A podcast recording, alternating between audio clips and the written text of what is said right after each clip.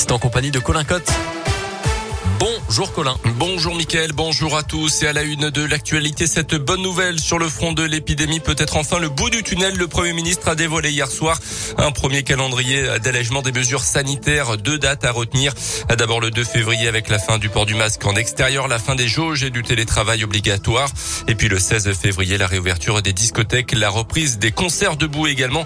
Le ministre de la Santé, Olivier Véran, a précisé qu'à ce stade, le gouvernement ne prévoyait pas de rendre obligatoire la présentation d'un test négatif à l'entrée des boîtes de nuit, en plus du pass vaccinal. Pass vaccinal voté par le Parlement qui entrera en vigueur le 24 janvier, soit lundi, sous réserve de l'avis du Conseil constitutionnel qui devrait tomber dans les prochaines heures.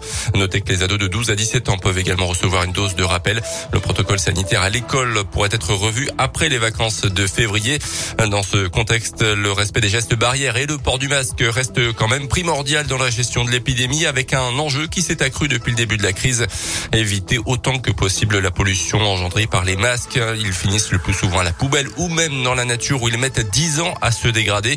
En 2020, ils ont représenté 40 000 tonnes de déchets. Une solution, le recyclage. Exemple, à Bourg-en-Bresse, 135 bornes de collecte viennent d'être installées dans l'agglo, à la piscine carré d'eau dans certaines crèches et accueil de mairie notamment des masques qui sont ensuite transformés par la société Kinat basée en Gironde qui les décontamine et les transforme en granulés plastiques qui serviront ensuite à faire divers objets.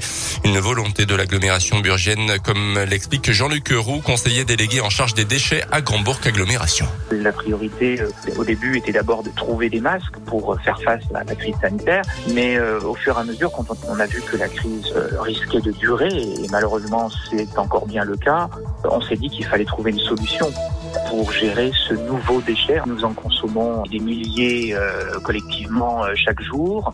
Donc euh, il est aujourd'hui indispensable de, traiter ces masques hein. plutôt que de les voir dans l'environnement, dans les rivières ou, ou, sur les trottoirs. Nous préférons essayer d'en récupérer un maximum pour ensuite pouvoir les recycler. 4 euros le kilo, c'est le coût de traitement des masques financés par Grand Bourg Agglomération et une subvention européenne. Dans l'actu aussi, un peu moins de deux ans après le drame, le meurtrier de Muriel Roche a été euh, conduit sur les lieux du crime hier. Selon le progrès, cette femme de 52 ans avait été retrouvée dans un bois isolé sur la commune de Salavre au nord du département. Son meurtrier présumé avait été interpellé quelques mois plus tard. Le procès aux assises pourrait se tenir l'an prochain. La sixième édition de la nuit de la lecture démarre aujourd'hui pour l'édition 2022. La thématique choisie est l'amour. De nombreux événements sont prévus un peu partout en France. C'est le cas par exemple à la bibliothèque départementale de Saône-et-Loire à Charnay-les-Macons avec au programme lecture d'histoire, de contes et un jeu de piste demain après-midi. À bord, ça commence dès ce soir à la médiathèque Camus et tout le week-end au monastère royal de Brou, aux médiathèques Césaire et Vaillant également ne rien lâcher pour accrocher le maintien. L'USB continue sa mission en Pro D2 après le nul arraché contre Provence rugby le week-end dernier. Les Violets, avant-dernier du classement, vont à Montauban ce vendredi. Malgré les difficultés, les joueurs et le staff ne lâcheront rien face à un adversaire mieux classé encore une fois.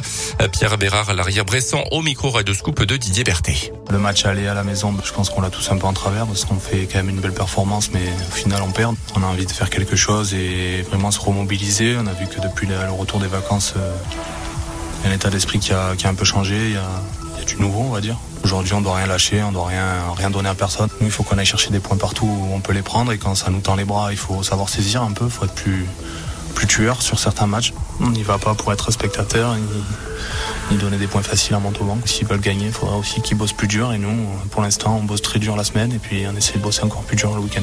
Montauban USB en Pro D2 ce, ce soir à partir de 19h30. Merci beaucoup Colin Cotte. Prochain scoop info.